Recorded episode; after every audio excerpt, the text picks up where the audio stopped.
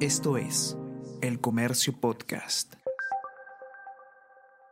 Buenos días, mi nombre es José Manuel Romero, periodista del Comercio, y estas son las noticias más importantes de hoy, jueves 15 de febrero.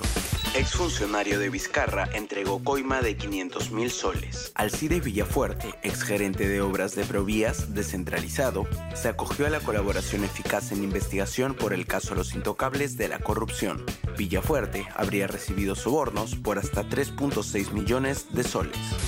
Villanueva señala a fiscales Guamán y Ríos como posibles operadores de Benavides. Presunta organización criminal en la fiscalía. Ex asesor afirma que estos dos magistrados participaron en coordinaciones para que algunas investigaciones a congresistas se archivaran.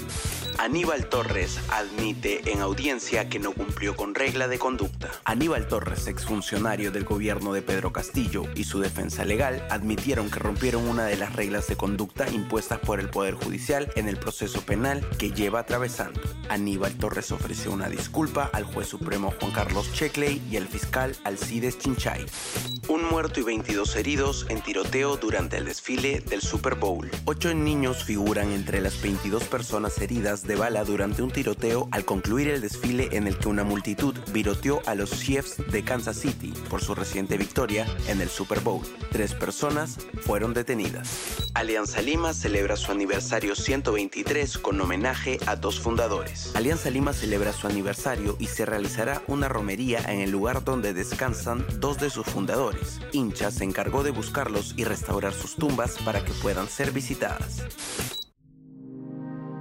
El Comercio Podcast.